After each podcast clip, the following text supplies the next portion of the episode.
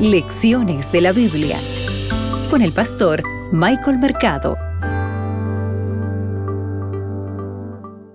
Bienvenido a tu programa Lecciones de la Biblia. Para hoy domingo 29 de enero, problemas con las deudas. Abre tu Biblia que juntos escucharemos la voz de Dios. Hoy meditaremos en Deuteronomio el capítulo 28, versículo 1 y el versículo 2. El texto bíblico dice lo siguiente. Acontecerá que si oyeres atentamente la voz de Jehová tu Dios, para guardar y poner por obra todos sus mandamientos, que yo te prescribo hoy, también Jehová tu Dios te exaltará sobre todas las naciones de la tierra, y, vendrán sobre ti todas estas bendiciones, y te alcanzarán, si oyeres la voz de Jehová tu Dios. Apreciado amigo, diversos estudios muestran que hay tres razones principales por las que las personas se encuentran en dificultades económicas. La primera mencionan ellos que es la ignorancia. Mira, muchas personas, incluso las instruidas, son analfabetas financieramente hablando. Simplemente nunca estuvieron al tanto de los principios bíblicos acerca de la administración del dinero, ¿verdad? Sin embargo, hay esperanza.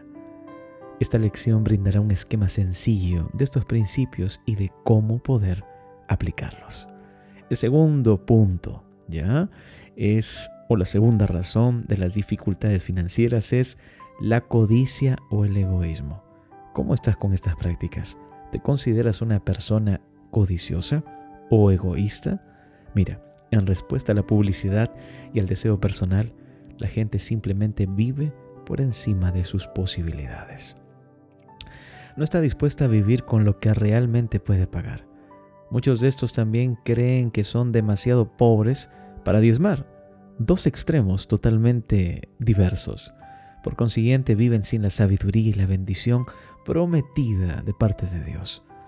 Pero hay esperanza para estas personas también. Pero se requiere un cambio de corazón y un espíritu de contentamiento.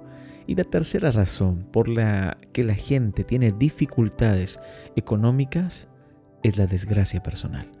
Es posible que haya experimentado en algún momento en tu vida una enfermedad grave, sin un seguro de salud adecuado. Y quizá hayas sentido, ¿verdad?, que tu cónyuge tal vez te abandonó, tuviste algún problema, o tal vez tu mismo cónyuge fue una persona que no administraba bien el dinero. Un desastre natural pudo haber acabado con tus posesiones, o pudiste haber nacido, ¿verdad?, y crecido en la más absoluta pobreza. Pero recuerda, que también hay esperanza para este tipo de personas. Aunque su camino será más difícil, ¿sabes? Los problemas pueden superarse. Se puede lograr el cambio con el apoyo de Dios en primer lugar y por supuesto el apoyo de redes, amigos cristianos, la orientación o la asistencia de personas que quieren aconsejarte de manera piadosa, con, con la palabra de Dios, el mejor libro, ¿verdad? Para encontrar consejo. Mira, solamente en Dios tú puedes resolver este problema con las deudas. Yo te pregunto, ¿cuál será la decisión que tú tomes? Sea cual sea la razón, aun cuando sea culpa de la persona, la deuda se puede aliviar. Sin embargo, los endeudados necesitarán hacer algunos cambios en su vida, sus gastos y sus prioridades financieras. Mis oraciones son por ti y por tu familia. Que Dios te acompañe. Acabas de escuchar Lecciones de la Biblia con el pastor Michael Mercado.